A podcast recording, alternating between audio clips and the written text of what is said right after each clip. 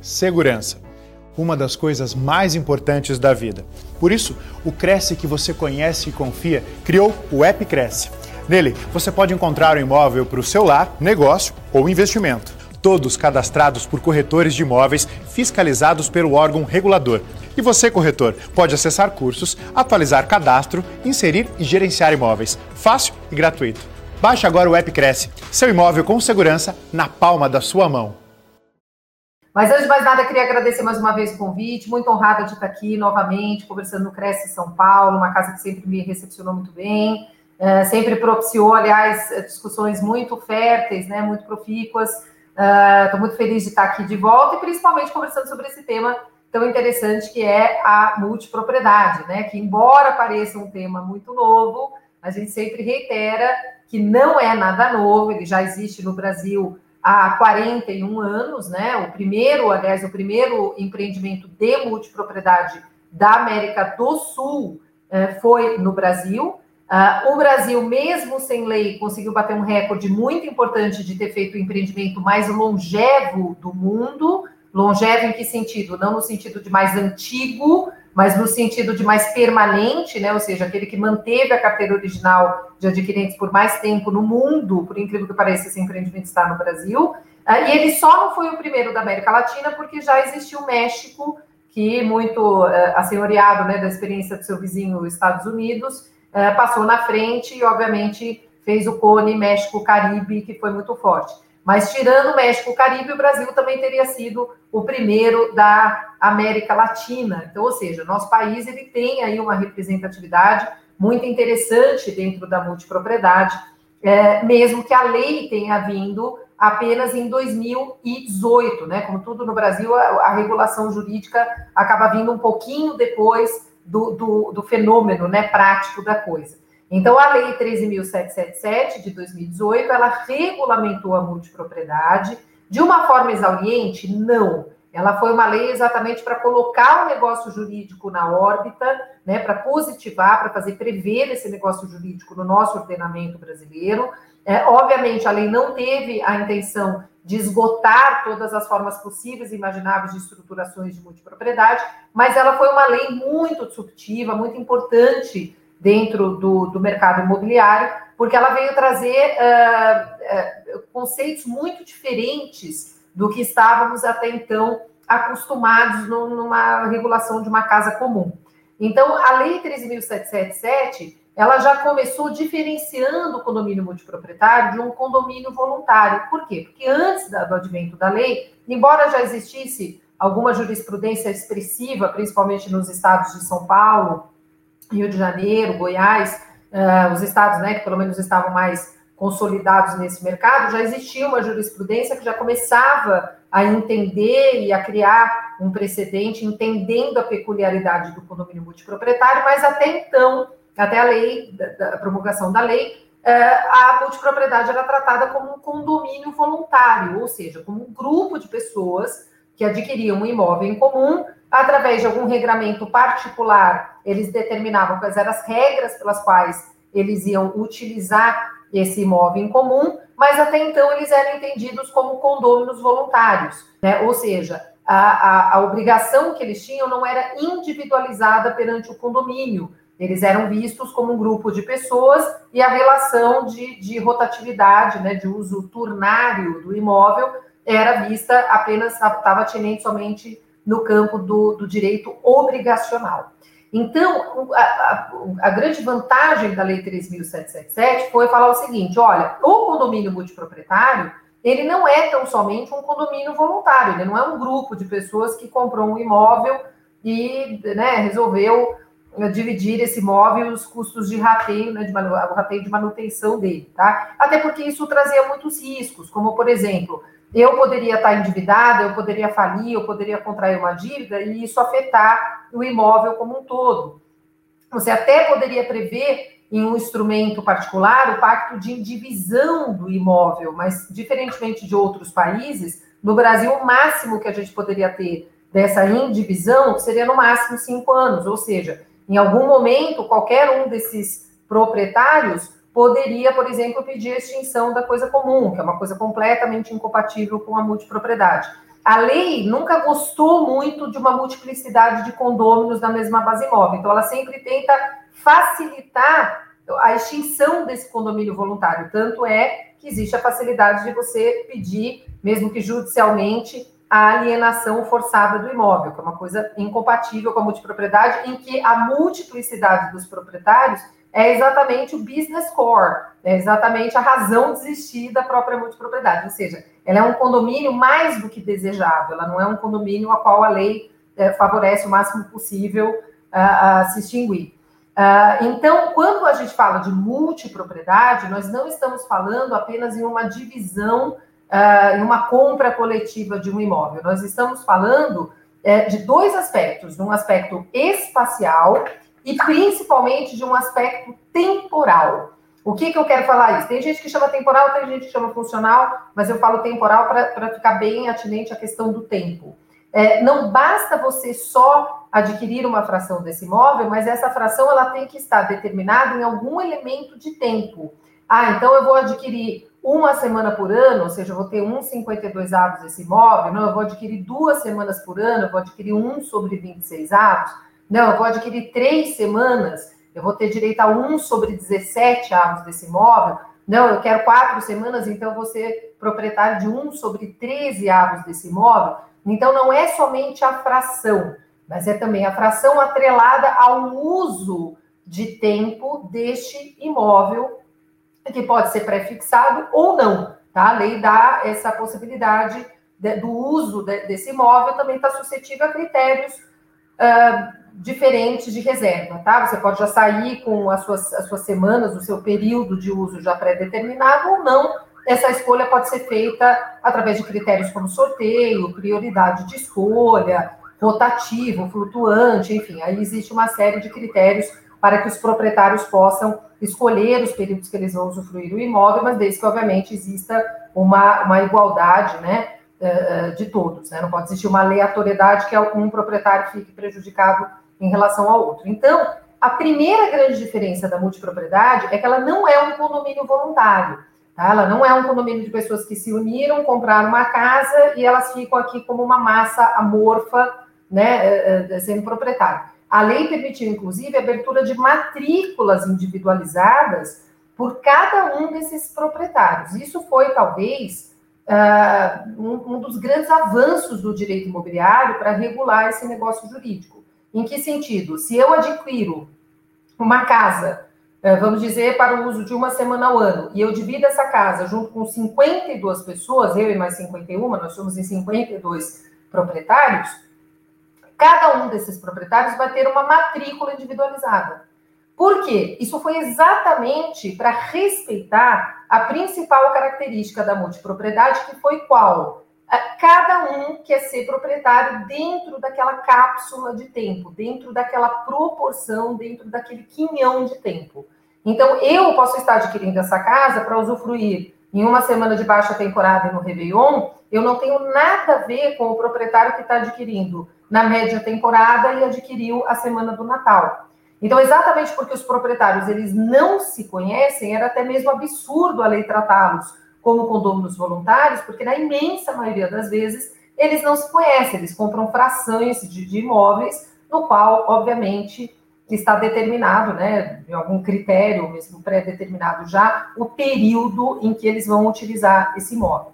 Então, a grande vantagem da Lei 3.777 foi, pela primeira vez, os corretores vão estar trabalhando com uma matrícula, que a gente chama de matrícula de tempo, ou uma matrícula funcional, ou algumas pessoas chamam de matrículas filhas, embora eu, a meu humilde ver, acho que são matrículas netas, né? Porque você tem a matrícula, geralmente, do imóvel incorporado, você tem as matrículas filhas, que são das unidades, e você teria as matrículas netas, que seriam as matrículas temporais, as matrículas funcionais, ou seja, as matrículas individualizadas de cada multiproprietário. Por que, que a matrícula mãe ela não desaparece, a matrícula da casa? Por que, que essa matrícula da casa não desaparece? Porque, em tese, essa matrícula deveria desaparecer e somente ter as matrículas, as 52, as 26, as 17 ou as 13 matrículas de tempo.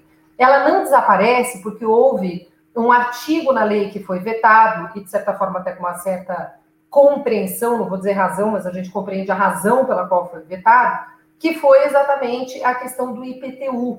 O IPTU ele também teria que ser fracionado. E cidades como Caldas Novas, salvo engano, Gramado também já está tendo pela primeira vez algum, algum, algum trabalho nesse sentido, mas Caldas Novas definitivamente, Olímpia também já tive notícia de que também está fazendo isso, que nos empreendimentos em multipropriedade, o IPTU ele é fracionado também, ou seja, o IPTU ele acaba sendo fracionado pelos proprietários daquela unidade, porém cada um responde realmente individualizadamente pelo quinhão que ele participa naquela, naquela despesa. Assim como a despesa condominial também. A despesa condominial, cada um responde pelo seu quinhão, o que seria diferente no condomínio voluntário. Se eu divido com Maria e Joana, nós três temos que pagar o condomínio da residência, e por alguma razão a gente paga menor, o condomínio pode acionar a gente, seja individual ou solidariamente, para completar a diferença.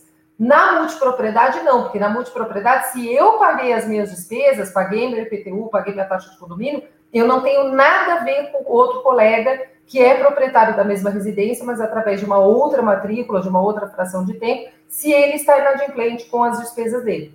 Então, o que, que isso significa? Ele será executado, ele ser, sofrerá as penalidades legais, mas eu não, porque eu estou encapsulada em uma outra matrícula. Essa, essa foi, sem dúvida, a grande sacada né, da, da Lei 13.777 para proteger os adquirentes e os multiproprietários. Então, hoje, se você adquirir uh, um, um empreendimento, né, uma fração num empreendimento multiproprietário, você pode ter a segurança que você não, não vai ter nenhuma relação com os outros multiproprietários e nada do que acontecer com esses outros, outros multiproprietários vai poder afetar o seu, o seu patrimônio jurídico, tá? Essa foi a, a grande sacada. Uma segunda grande sacada da lei, além de várias outras, né, exigir administração profissional, é uma coisinha que a gente vai falar mais para frente, é, a lei permitiu uma, ela voltou à figura no Brasil da anticrese legal. Esse nome é meio feio, mas na verdade essa inspiração veio da legislação americana, que pela lei americana o que, que significa? Se você está inadimplente com as suas taxas de condomínio,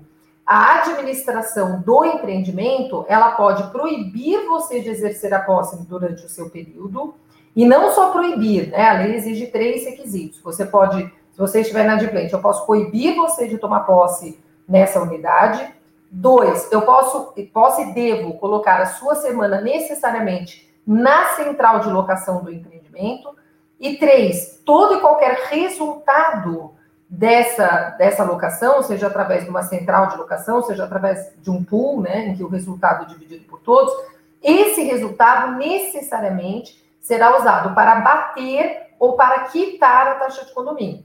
Então, nós temos três requisitos: proprietário inadimplente, a administradora pode impedi-lo de exercer a posse do imóvel no período que lhe pertine, colocar necessariamente esse, essa unidade no período a, em locação através de uma central ou do próprio pool, né, depende de qual é a sistemática do empreendimento, e necessariamente o resultado desse, uh, se houver, obviamente, será usado para bater ou para quitar o débito do multiproprietário.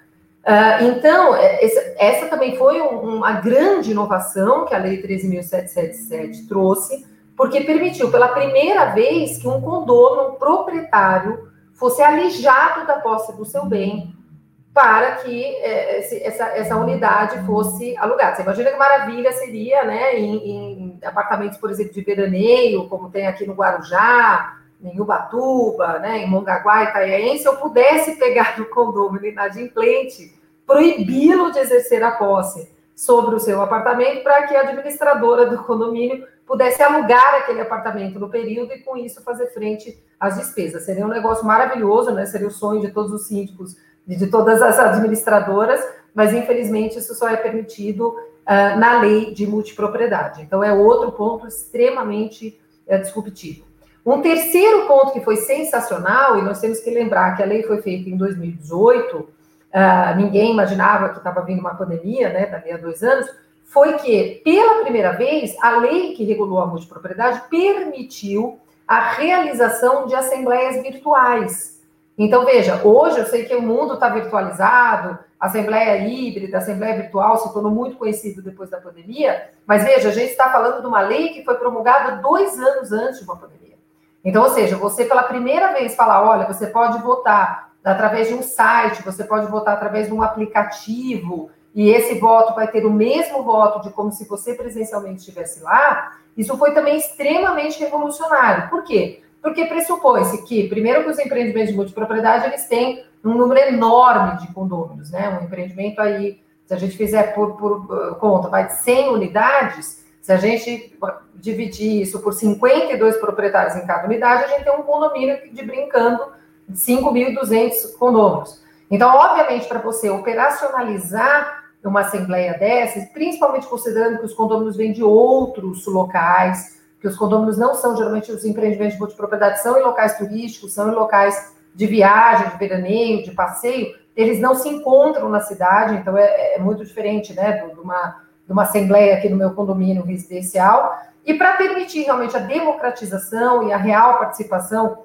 desses condôminos nas, nos votos, nas assembleias, a lei de multipropriedade já dizia que, se previsto na convenção de condomínio, é, esse, uh, esse, essa votação poderia ocorrer por votos online. Aliás, muitos aplicativos e muitas empresas surgiram exatamente após a Lei 3.777, porque falou pela primeira vez nós podemos fazer com respaldo legal uma assembleia virtual, uma assembleia digital, com as pessoas votando em aplicativo, e graças a Deus isso fomentou aí excelentes aplicativos que a gente está tendo hoje, que permitem realmente uma real participação e democratização das decisões. Dentre várias outras, né, a Lei 3.777 ela é muito fácil de entender, ela não, ela não exaure, obviamente, o negócio, que é muito mais complexo do que aquilo, mas ela é uma lei muito gostosa de ler, ela determina realmente a, o que a convenção tem que necessariamente prever para que seja um condomínio de multipropriedade, mas sem dúvida, o fato de prever matrículas de tempo,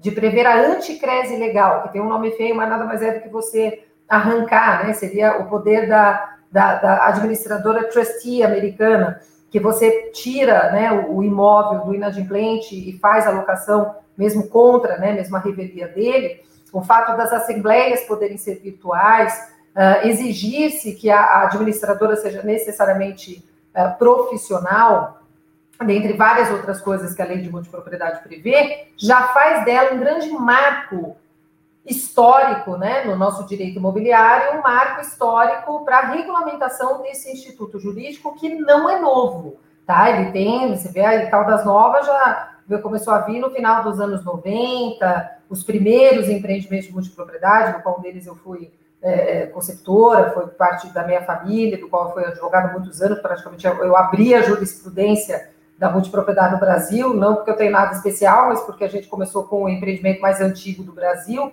é, então, obviamente, ele já estava enfrentando temas que outros não estavam enfrentando, que veio, vieram ali no início dos anos 80, né, entre 78 e 85. Então, ou seja, a multipropriedade ela já está no país há muito tempo, mas, obviamente, para dar uma maior segurança jurídica, para que os investidores pudessem se sentir fomentados e encorajados a investir, para que os cartórios de registro de imóveis tivessem maior segurança, essa regulamentação que veio em 2018, ela foi bastante necessária. Já está tendo um estudo para um projeto de lei é, de, de, que altera né, a Lei 13.777, mas em pontos muito pequenos, né, só em pontos de melhor é, alinhamento de, alguns, de algumas cláusulas que puderam ter trazido alguma dúvida de interpretação. É um projeto de lei muito recente, então eu, eu prefiro até deixar ele evoluir um pouco mais para a gente poder falar sobre ele, mas é, já tem aí o, a, a, notícia que a Lei 13.777 está sendo ainda melhor e mais aprimorada é, para regular melhor o nosso negócio. Então, muitas vezes, aquela pergunta que muito corretor ouve, né? não só corretor, mas advogados e tudo tal ah, se eu pegar a minha fazenda, eu posso colocar vender para 100 pessoas e falar que isso é multipropriedade? Não, porque na multipropriedade não basta só a, a, a compra coletiva de um imóvel, mas principalmente você tem que ter o um elemento temporal para que seja delineado como multipropriedade. Então, aquela velha e boa pergunta: ah, mas eu posso pegar minha fazenda, dividir entre 100 compradores e eles participam da safra? Pode, mas isso vai ser um condomínio voluntário. Isso não vai ser uma multipropriedade, porque você não está dividindo essa fazenda e cada um está usando de acordo com o período de ano, né, um período de tempo dentro daquele ano. Ah, eu posso vender uma casa uh, para X pessoas em investimento coletivo? Pode, desde que você determine algum critério temporal para permitir a instituição da multipropriedade, permitir a atribuição de períodos diferentes para cada uma dessas matrículas. Então, sempre quando a gente fala em multipropriedade, não é só vender um imóvel coletivamente, mas é principalmente vender um imóvel coletivamente dentro de um critério de tempo, dentro de um critério temporal, que é o que determina, que é a característica diferencial da multipropriedade para um condomínio voluntário. E aonde que a multipropriedade traz uma série de vantagens para o mercado imobiliário? Bom, isso eu acho que é, é muito simples de visualizar, né? Quer dizer, para o adquirente, ele não quer adquirir uma casa toda, ele não tem essa necessidade, às vezes ele não tem esse capital, então ele adquire essa casa em cotas, porque vai muito mais de acordo, né? Vai muito mais ao encontro do que ele quer, ele não quer uma casa para utilizar o ano todo, ele vai ter ali no máximo uma, duas, três a quatro semanas de férias, então, ou seja, ao invés dele adquirir uma casa toda, ter toda a dor de cabeça de manter essa casa, para que essa casa fique o maior, a maior parte do tempo ociosa, né? Enquanto eu uso muito menos, tudo tal. Então, para o adquirente é interessante porque ele adquire dentro daquela medida que ele precisa. Para o incorporador é interessante porque ele está, na verdade, ele tem um spread maior, né? Tudo que você vende fracionado, você obviamente tem um spread maior. Uh, e para você é mais interessante porque ao invés de vender a unidade toda, você está vendendo frações a um custo de aquisição mais baixo. Então, obviamente, você tem é, uma saída desse produto muito melhor e você acaba tendo um delta de lucro muito maior, porque tudo que você vende fracionado, você acaba, vende a pizza por fatia, o cigarro a granel, tudo que você vende fracionado, obviamente você tem um VGV maior no final da incorporação. Então é uma relação win-win, né, tanto para os incorporadores quanto para os adquirentes. E aonde que surgem uh, outras oportunidades da multipropriedade para o nosso setor imobiliário, em diversos outros atores. Então, por exemplo, uh, nós não temos no Brasil, até hoje, pelo menos até me corrijam se eu estiver errada, se tiver uma notícia, eu vou ficar muito feliz até de saber, nós não temos hoje uma administradora de condomínio especializada em multipropriedade. O que nós temos são gestoras hoteleiras que montaram um braço registrar especificamente procedimentos de multipropriedade. Mas você não tem necessariamente uma administradora de condomínios multiproprietários. Esse negócio ainda é virgem no Brasil, ainda tem um campo muito interessante, porque quando você administra um empreendimento multiproprietário, você não está só falando de você não está só falando de um condomínio, você também não está falando de um hotel, você está falando de uma figura muito híbrida, né? Muito híbrida que acaba mesclando um pouco, quer dizer, você tem um proprietário, mas que usufrui da propriedade dele por duas a três semanas por ano, que vem com muita expectativa durante essa semana, obviamente, porque às vezes ele esperou o ano todo para estar tá usando aquela semana. Então você tem um condômino de uso muito muito rápido e turnário, né? E com isso você não pode tratá-lo meramente como condômino, assim como você também não pode tratá-lo meramente como hóspede, porque ele é proprietário, ele tem direito de participar uh, das demandas, ele tem direito de participar das decisões, ele tem o direito de conduzir o regramento desse empreendimento conforme né, as suas próprias decisões, só que se ele for representado por um cabecel, mas o cabecel também tem. Quem que é cabecel? O cabecel é o, o que representa todos os multiproprietários. Pode ser um deles, como pode ser incorporadora, administradora, mas obviamente o representante tem que ouvir o que essa comunidade quer. Ah, então, a administradora de condomínio, ela é uma espécie híbrida dentro da multipropriedade, porque ela tem que ser mais do que uma administradora de um condomínio normal, ela não pode ser 100% uma gestora só hoteleira, então ela tem que entender esse viés híbrido do multiproprietário. Até a presente data, não tem no Brasil nenhuma marca, né, nenhuma, uh, nenhuma administradora de condomínio que seja especializada em multipropriedade. Temos gestoras hoteleiras que fizeram braços multiproprietários. Então, pela primeira vez, a gente está tendo aí alguns movimentos uh, de, de, de empresas que querem se especializar nesse setor. Então, está aí a primeira grande oportunidade para os administradores de condomínio poderem se especializar uh, uh, nesse segmento. Síndicos profissionais também, porque praticamente na multipropriedade só existe um exemplo no Brasil inteiro, que aliás é o nosso empreendimento, mas porque nós temos quase 43 anos de vida, em que o síndico é um condômino, mas esse fenômeno é extremamente raro. Uh, em quase 99,99% ,99 dos empreendimentos de multipropriedade, o síndico é profissional.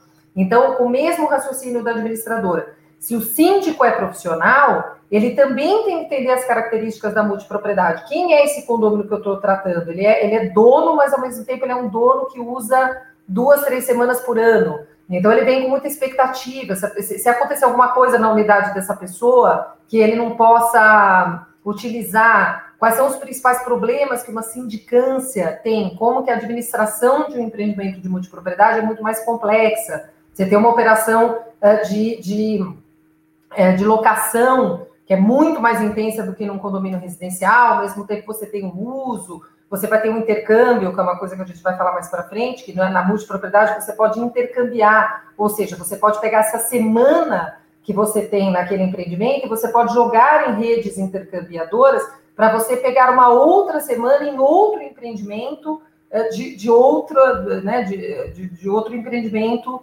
eh, filiado a essa cadeia. E, ao mesmo tempo, o seu empreendimento que você pode estar administrando pode estar recebendo um outro proprietário de outro empreendimento que também veio pela cadeia intercambiadora. Então, ou seja, o administrador e o síndico vai estar lidando, inclusive, com gente lá dentro que não é proprietária, que pode ser intercambiada de outros empreendimentos. Então, ou seja, uh, você tem um síndico com novos desafios, você tem um síndico que vai se deparar com demandas e com uh, situações que ele pode não se deparar num condomínio residencial comum.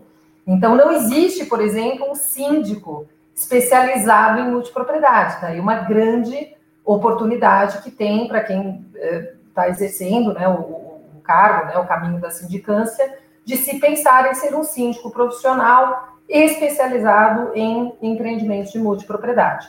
Um outro, uh, uma outra oportunidade são, é um ator que é super importante, que aliás é o que eu faço hoje muito, mas que não tem uh, gente, muita gente no Brasil que exerce esse cargo, que é o gestor de cotas. Quem que é o gestor de cotas? Gestor de cotas é quem vai uh, estudar toda essa rede, né, toda essa massa multiproprietária, vai categorizá-los, vai fazer estudos estatísticos em cima deles, vai entender qual é a demanda principal é, dessa carteira, né, dessa massa é, de multiproprietários, é, vai organizá-los dentro do que eles precisam, vai organizar as reservas, ainda que as reservas possam ser feitas por um app, ele vai estudar o hábito de reserva dessa massa multiproprietária, ou seja, ele vai ser uh, um, um, um, ator que está intimamente relacionado à organização dessa massa multiproprietária, obviamente respeitando as características né, de reserva, de uso de cada empreendimento. Esse ator ele quase não existe no Brasil, ele é muito comum nos Estados Unidos, na Europa, mas ele quase não existe no Brasil, né? Ele é como se fosse um, ele é um gestor mesmo de cotistas. Uh, são pouquíssimas as pessoas que fazem isso no Brasil, mas com certeza é um campo que, à medida que os empreendimentos vão ficando maiores, os investimentos vão ficando maiores, o número de condôminos vão ficando maiores, obviamente a necessidade de você ter um gestor de cotas, né, uma gestão de cotas, ela aumenta é, sensivelmente. Então, obviamente, esse ator, com o tempo, ele vai se tornar muito essencial e você hoje praticamente não tem ninguém no Brasil que faça isso. Uh, um, um, quarto, uma quarta oportunidade, eu diria que são para advogados, né, além do incorporador e do adquirente, né, também administrador, o síndico, o gestor de cotas, e uma oportunidade para advogados, porque uh, existem poucos advogados que entendem realmente o que é a multipropriedade. Uh, entender, por exemplo, as, as, vicissitudes do contrato, aonde que o contrato é diferente ou não. Então, vou dar um exemplo. A multa por atraso de obra, uh, já se tem uma decisão que determina que a multa do atraso de obra ela não é devida para o multiproprietário cujo período de posse não, não ainda chegou para ser usado. Então, se o empreendimento não tem uma cadeia de intercâmbio, uh, eu não fui prejudicada ainda pelo atraso de obra, porque o meu período de tempo ainda não chegou. Então, se até o meu período de tempo, que eu poderia usar com exclusividade esse imóvel, Uh, quando ele chegar, a unidade já estiver pronta, eu, como multiproprietária, não fui prejudicada. Então, ou seja, estou dando aqui só um exemplo, tá, gente? Pode ter, tem vários outros.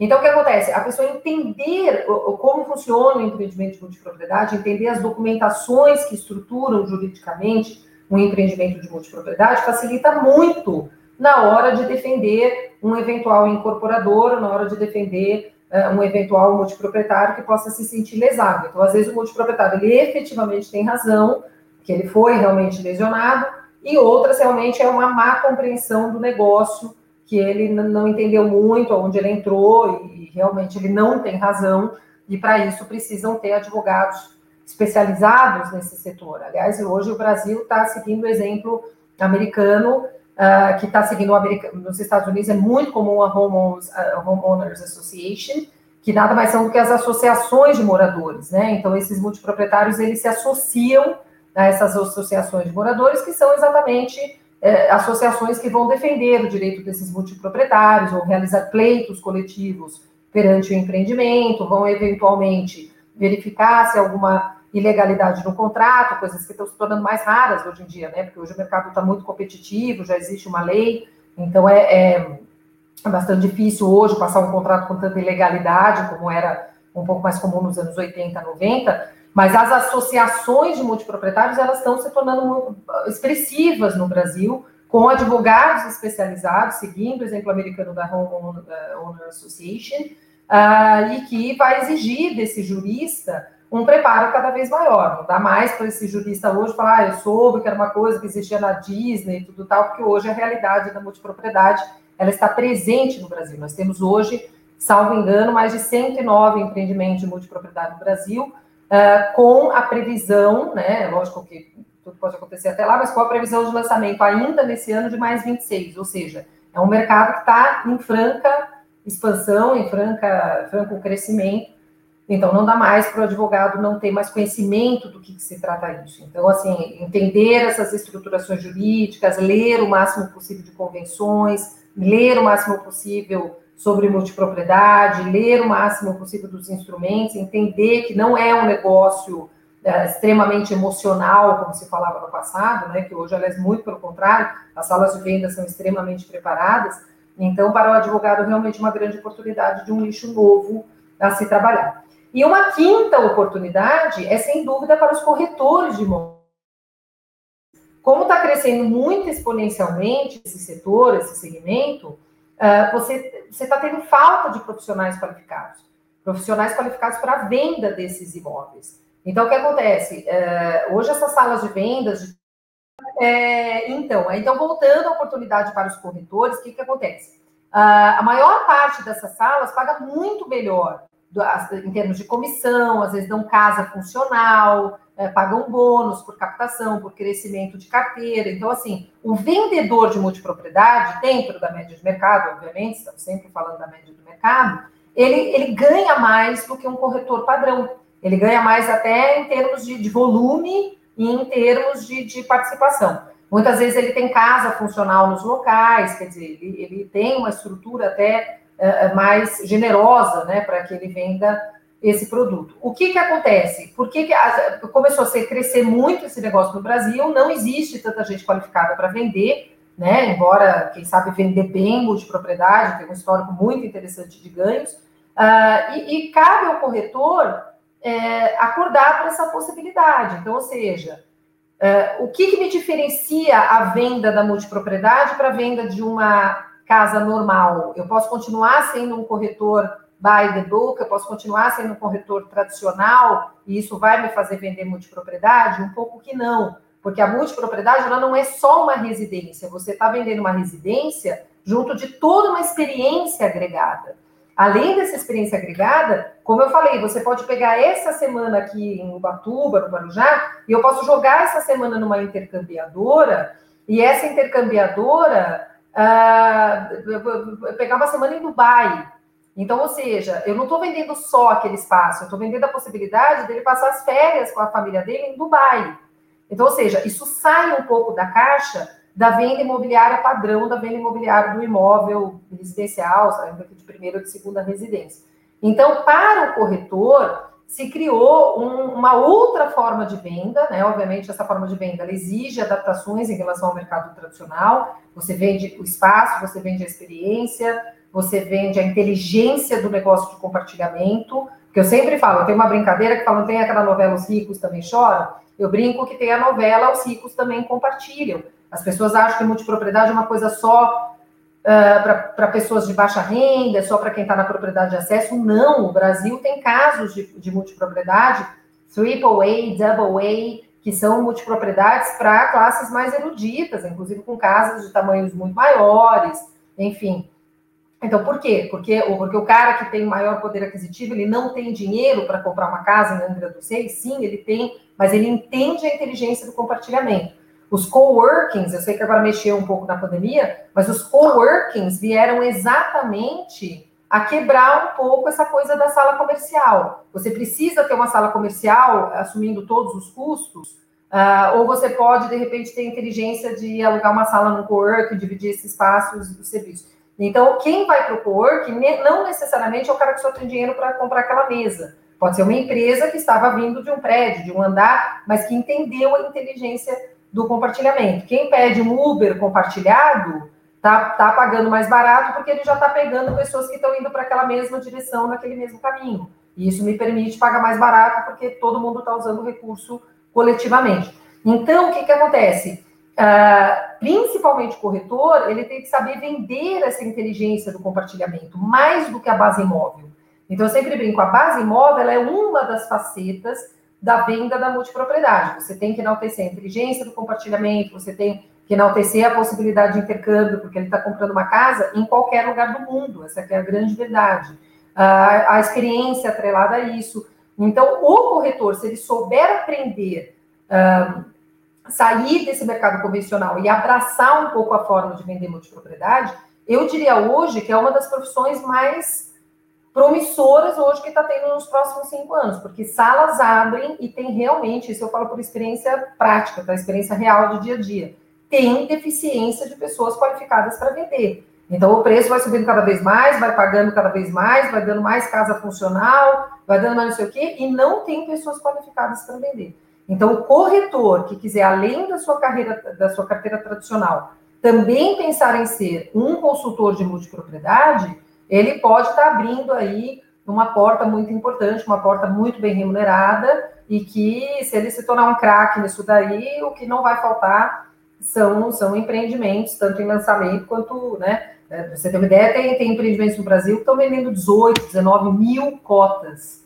Para você esgotar 19 mil cotas, haja, haja chão de venda. Então, às vezes, o corretor que, que, que reclama, que fala, puxa, eu estou sem carteira de imóveis, eu estou sem carteira de cliente, a multipropriedade está precisando vender 19 mil cotas e não tem gente. Entendeu? Então, é, é, é um mercado, nos Estados Unidos está bem mais consolidado, mas no Brasil o mercado cresceu mais do que o próprio profissional para poder atender.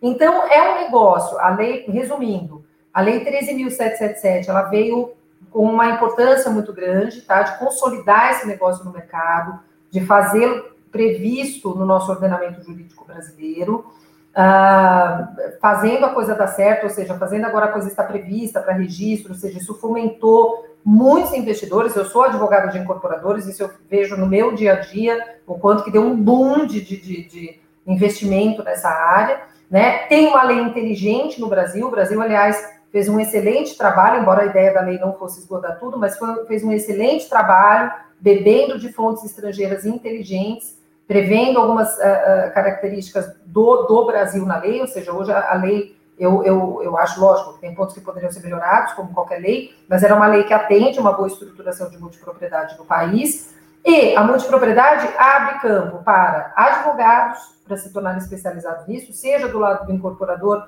ou seja do lado do multiproprietário, porque no fundo é o mesmo barco, né? Para um dar certo, tem que dar certo para o outro também para administradores de condomínios que podem se tornar especializadas nesse business e não só deixar esse business ser é, gestor, um braço de gestoras hoteleiras, é, para o síndico profissional que pode se especializar nessa sindicância, né, sindicância especializada em multipropriedade, é, para corretores é, é, é inegável, tá? Para corretores realmente é um grande campo que está se abrindo.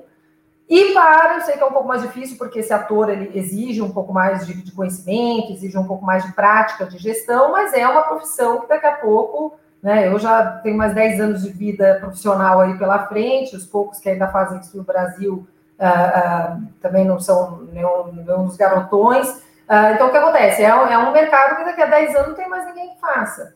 Então, ou seja, se pensar também na possibilidade de se criar gestores multiproprietários, que geralmente exigem um pouquinho mais de experiência de gestão, quem tem a oportunidade, inclusive, de ir para o México, ir para os Estados Unidos, aprender um pouco mais dessa profissão, eu acho que não vai, não vai se arrepender.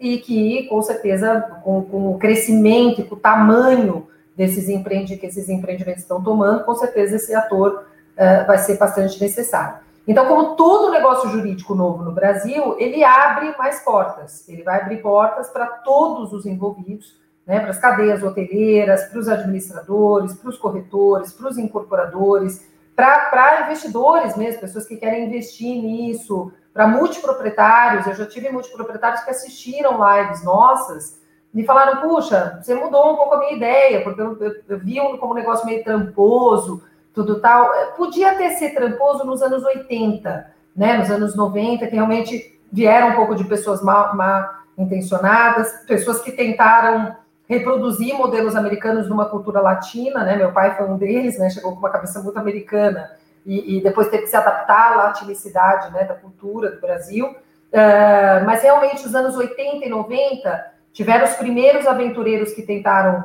trazer esse negócio, e como todo negócio virgem, trouxe gente boa e trouxe gente aventureira mesmo, no mau sentido da palavra. Esses acabaram morrendo, aqui foram poucos os que sobreviveram, foi seguido de um segundo boom muito grande, que foi aí os parques aquáticos, tudo, e hoje, com a lei, a gente está tendo multipropriedade dos mais diversos tipos, multipropriedades turísticas, multipropriedades de experiências, multipropriedades no Nordeste, no interior do país, né, gramado, turismo de frio, turismo de verão, é, turismo experimentacional, ou seja, baseado em experiências, né, de surf, de esporte de vento, enfim.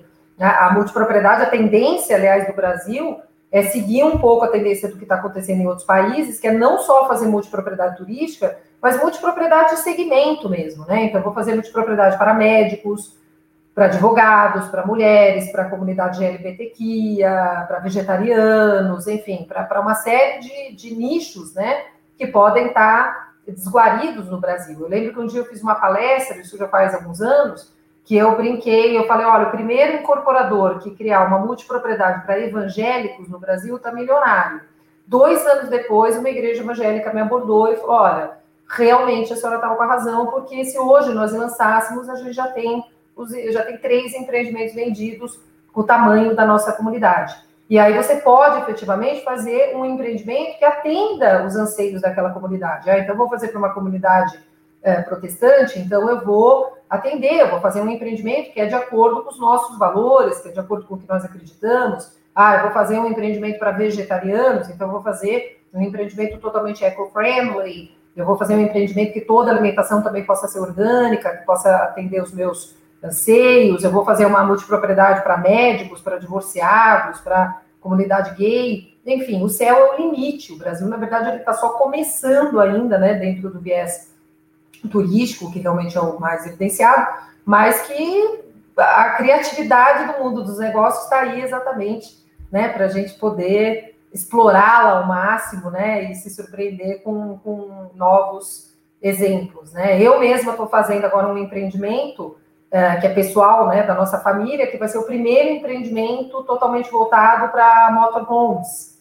Então, ou seja, vai ser 100% uma cultura de trailer, né, de vida cigana, de vida nômade, e que, que, por incrível que pareça, descobrimos que tem um público gigantesco que faz isso no Brasil. Não tanto quanto nos Estados Unidos, na Argentina, no Uruguai, mas tem muitos brasileiros que sentiam falta de ter um empreendimento focado no modo de vida deles. Então, ou seja, era um nicho que estava completamente abandonado. Então, tá a dica aí para um monte de incorporador, de desenvolvedor que tem nichos incríveis, né? Você fazer empreendimento com foco em criança, criança hoje que está tendo uma, né, uma parte, né, uma, uma expressiva influência sobre as férias dos pais, empreendimentos para pets, isso é uma coisa, o pet hoje está considerado o, o, segundo filho, né? Tem famílias que até não querem ter filho, preferem ter pet, as pessoas gastam em pet quase duas vezes mais do que gastam, às vezes, em crianças. Então, você criar um empreendimento também totalmente focado em pet é uma super ideia bacana. Empreendimentos para classe sênior. Classe sênior está se aposentando com mais saúde, né? Nossos avós, nossos pais estão vivendo mais. Então, ou seja, esse público sênior pode ser um público, talvez, para um timeshare, né? Um timeshare pequeno, mas que, que pode ter interesse de, de viajar uh, empreendimentos focados em, entretenimentos, em saúde, né? A questão da saúde, do bem-estar hoje, do mundo fitness, que está ficando também muito Aqui o céu é o limite, a gente poderia conversar mais duas horas sobre ideias de empreendimentos que podem acontecer, e Deus queira que, mesmo depois que a gente se aposente, as pessoas ainda, ainda tenham essa criatividade muito, muito é, profícua, né? A ventania que teve aqui em Alphaville, meu Deus do céu, levou tudo. Mas, assim, Está só concluindo a, a, ideia, né, Simone? Lógico, o assunto é muito rico, é muito rico. Você tem parte financeira, você tem parte de conceituação, você tem parte de calendarização, que é uma palavra que parece um palavrão, mas não é, né? A forma como você divide esse tempo, tudo tal. É lógico que a multipropriedade, você colocar um monstro desse de pé, exige né, mais de 10 facetas diferentes. Mas a ideia desse nosso encontro, desse nosso bate-papo, é introduzir o que é multipropriedade, que ainda é uma novidade para muitas pessoas e com razão, e mostrar que realmente ela é um negócio que veio para ficar e que veio abrir uma série de, de oportunidades, não só para advogados e incorporadores, mas para todos os outros atores que orbitam né, em volta de um empreendimento dessa natureza. Sim, sim, mas pode ir para as suas considerações finais, Maia. Pode, pode encerrar a mensagem que você, que você ia dar hora que deu uma travadinha. Pode completar. É, é, é assim, é, bom, eu sou suspeita para falar que o primeiro empreendimento de multipropriedade no Brasil veio porque eu nasci aqui, né? Na verdade, não era para ser aqui, era para ser na Argentina, mas eu acabei nascendo no Brasil por engano. É, e lógico que a história da multipropriedade se confunde um pouco com a história da minha família que veio trazer. Mas é, é muito satisfatório ver que, mesmo que tenha demorado 41 anos, nós hoje tivemos a, a, a, regulamentação, né? É como a lei do divórcio, né, Simone? As pessoas não começaram a se divorciar só depois de 1977. As pessoas já viviam amancebadas, já viviam né, desquitadas, né? Então a lei só veio reconhecer um fenômeno que já existia. Uh, então é, é, lógico que é muito importante essa, essa nossa vitória, né, essa nossa conquista é, é, legislativa da Lei 3.777, que vai vir a ser aprimorada, obviamente, como toda a legislação, uh, mas a gente, eu acho que, graças a Deus, está colocando a multipropriedade dentro de um eixo sério, dentro de um eixo uh, de investimento a ser considerado. Acabou um pouco aquela coisa dos anos 80, 90, que era terra de ninguém, que era totalmente regulamentada, então vinha muita gente que não tinha condição mesmo, que às vezes não fazia nem por mal, mas não tinha preparo né, para montar um empreendimento de, de multipropriedade e que às vezes acabava vendendo e acabava não conseguindo entregar. É, então, esse, essa, esse nicho dos anos 80, 90, que ainda era né, uma coisa, você falava timeshare, as pessoas se arrepiavam, tudo, isso, graças a Deus, está fazendo parte de um passado que não tem hoje, com a lei, com a competição que tem hoje entre os empreendimentos, você nem tem espaço para os bad players, né? Você hoje, pelo contrário, você está tendo um mercado muito mais profissional, muito mais competitivo. Então, quem não é bom profissional não sobrevive nesse meio, né? É, mas eu acho que a, a, tendência é ficar, a tendência é melhorar, a tendência é ampliar né, as possibilidades de, uh, de aplicação. E eu fico feliz de ter feito parte um pouco dessa história, seja porque eu nasci aqui, seja porque teve a lei, né, que graças a Deus pudemos participar muito honrosamente uh, e sempre trabalhando muito nesse mercado, né, lutando há 30 anos nesse mercado para fazer jurisprudência, para poder melhorar as incorporações, para poder melhorar a gestão. Gestão é muito importante dentro de multipropriedade. Agora, Mia, deixa eu te perguntar uma coisa, só porque o nosso tempo também daqui a pouco vai acabar. Existe algum risco, tanto para o corretor, é, eu, eu quero dizer assim, existe alguma armadilha, vai, entre aspas, ou um risco para o corretor ou para quem entra no negócio desse? O que, que você daria como, como recado para as pessoas fazerem o um negócio dentro da lei, tudo certinho?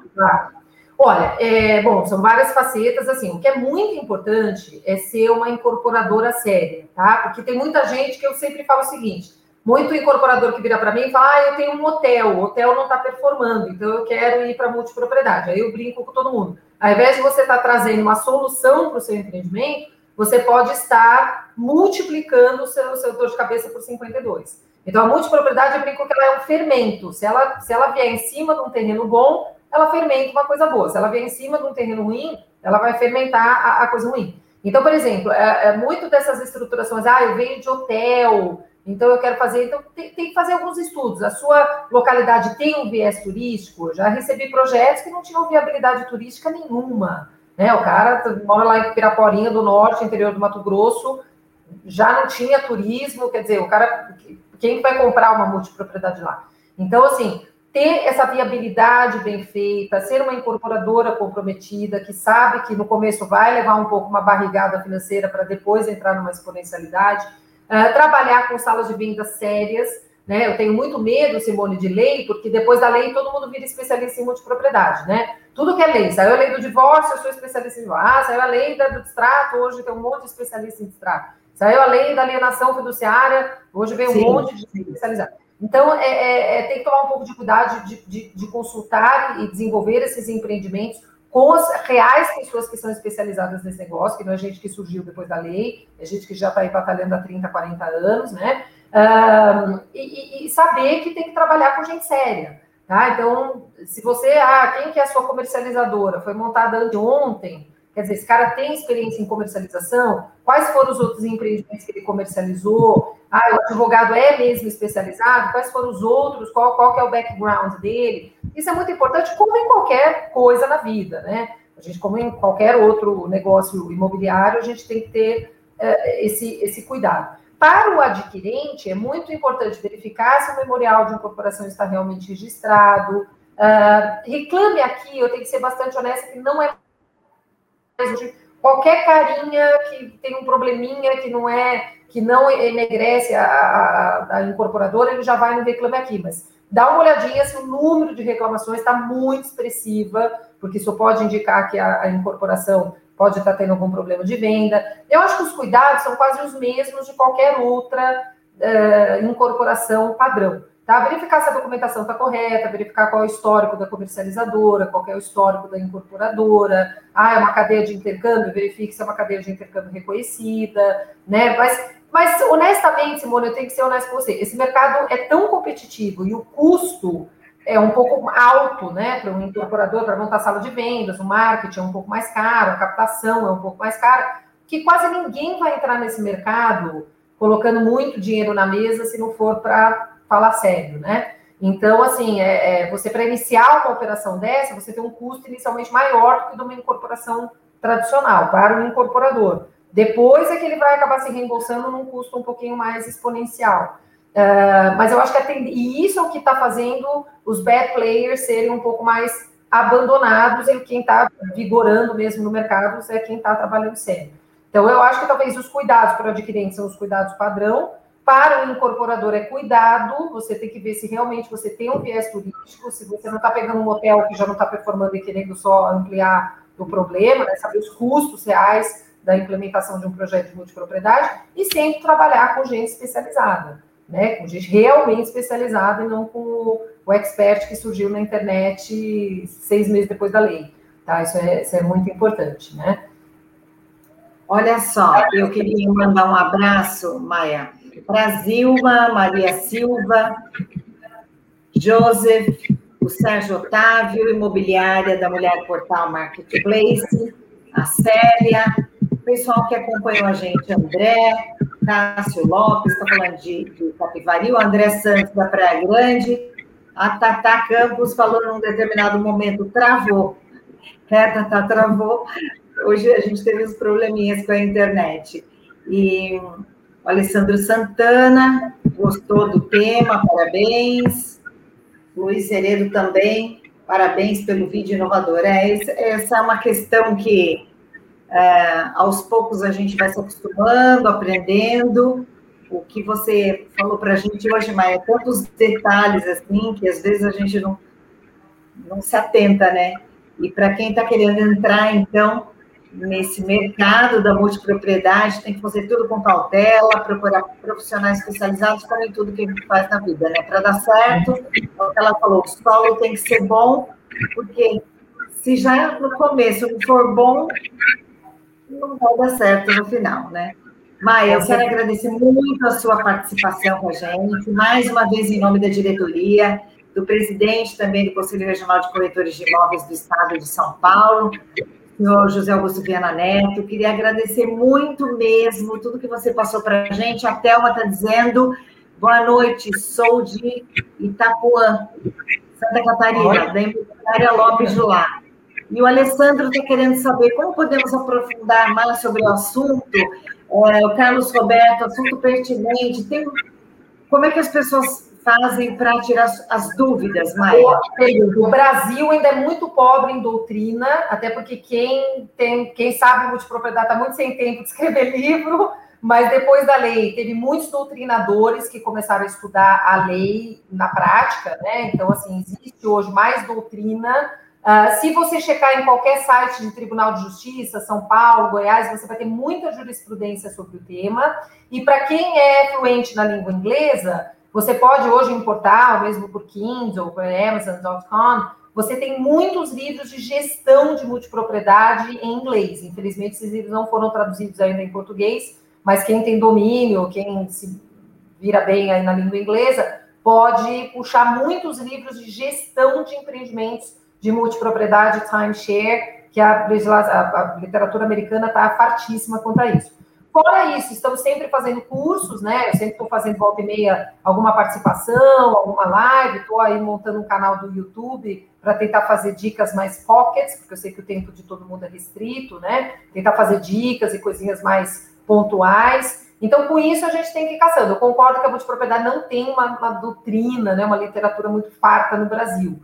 Uh, mas com isso, a gente vai né, preenchendo esses gaps uh, conversando muito, participando de eventos como esse, participando de eventos maiores como a DITES, uh, vendo artigos na, na, na, na, internet, tem muitos artigos, não são mais os mais práticos do mundo, mas tem artigos interessantes hoje escritos sobre a multipropriedade. Então, eu acho que tem que ser um pouquinho autodidata e, principalmente, ficar ligado em quem está conversando sobre o tema e está dividindo conhecimento, porque são graças a essas trocas, aliás, muito bem é, permitidas aí pelo CRES e outros órgãos é, de nível, que a gente vai trocando ideia e vai compartilhando conhecimento. E olha só, o Gilberto está me dizendo que a gente tem uma outra live da Maia, viu, Alessandro? Aqui é, no, na TV Cresce, nos nossos, no nosso material, é só você dar uma busca, que a Maia não é a primeira vez que ela fala sobre a multipropriedade, então é isso aí. É aprendendo, acompanhando as palestras, que cair na mão, leia, porque é sempre importante. Você deu uma aula para a gente, Maia, mais uma vez, eu te agradeço em nome do CRES. Muito obrigada e que você volte outras vezes, tá bom? Obrigada, Simone. Eu que agradeço a você, agradeço a casa, desculpa aí os, as quedinhas de internet, mas que está normal hoje. E agradeço mais uma vez o CRES São Paulo, que sempre foi uma casa que muito me, me bem recebeu e com quem eu converso e participo com todo prazer, porque é um órgão da mais alta respeitabilidade para mim. Tá bom? Manda um beijo aí para todo mundo e fico aí à disposição para quem quiser bater um papo mais aprofundado sobre multipropriedade. Obrigada, Maia. E olha só, você que está acompanhando a gente, oito e meia da noite, daqui a pouquinho, não falta muito, não. Liga lá para os seus amigos, já avisa, olha, vai ter uma live oito e meia, alta performance emocional. O segredo dos gestores de sucesso com Bruna Garcia. Muito obrigada pela companhia de vocês. Mais uma vez, Maia, muito obrigada. Um beijo. Boa noite, pessoal. Até a próxima. Tchau, tchau.